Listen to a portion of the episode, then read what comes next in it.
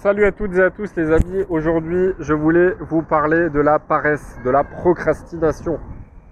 Et de vous dire à quel point la paresse, la procrastination, le fait de toujours tout remettre au lendemain ou à plus tard, à quel point ce n'est rien de plus qu'une illusion de votre cerveau.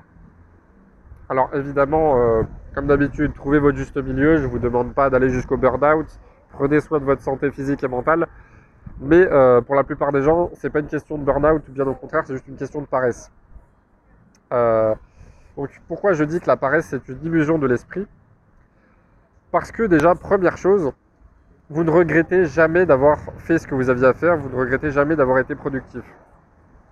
Par exemple, vous avez peut-être déjà eu la flemme d'aller euh, faire votre séance de sport. Mais il se peut que vous êtes discipliné, vous y êtes quand même allé. Est-ce que vous avez déjà regretté d'avoir fait une séance de sport? Je, mettrai ma main à couper que la réponse est non. Est-ce que vous avez déjà regretté d'avoir lu un livre? Est-ce que vous avez déjà regretté d'avoir travaillé sur votre business ou sur votre carrière? Est-ce que vous, aviez, euh, vous avez déjà eu la flemme de ranger euh, votre, votre, logement, euh, puis finalement vous l'avez fait Est-ce que vous l'avez regretté? La réponse est non. Et ça, c'est valable pour absolument tout. Donc en fait, la paresse, c'est rien de plus qu'une illusion de l'esprit. Pourquoi je dis ça Tout simplement parce que, en fait, vous n'avez pas la flemme de faire la tâche en question. C'est juste que vous pensez beaucoup trop. Et c'est le fait d'y penser qui vous donne la flemme.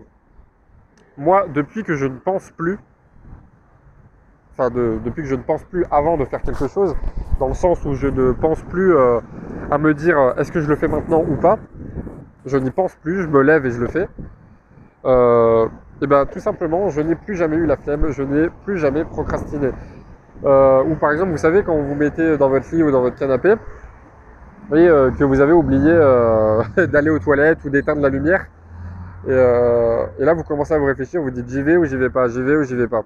Bah, moi, je n'y pense plus, je ne me pose même plus la question, je me lève, parce que je me dis en fait, le temps que j'y pense, et que je me dise est-ce que j'y vais ou j'y vais pas, j'ai déjà eu le temps de faire la chose en question. Et ça, je l'ai appliqué à plus grande échelle à toutes les tâches que je dois faire dans ma vie. Et c'est comme ça que j'ai vraiment décuplé ma productivité et que euh, bah, la flemme n'existe plus. Euh, et ça ne ça m'empêche pas de toujours respecter le juste milieu que je partage toujours. Euh, c'est-à-dire que je ne suis pas tout le temps dans un état léthargique à ne rien faire, mais je ne suis pas tout le temps en train de bouger à droite à gauche. C'est-à-dire que certes, voilà, je, je, bouge énormément, je, je fais du sport, je travaille, après je, voyage, je fais ci, je fais ça, je suis toujours en train de faire quelque chose, je ne m'ennuie jamais.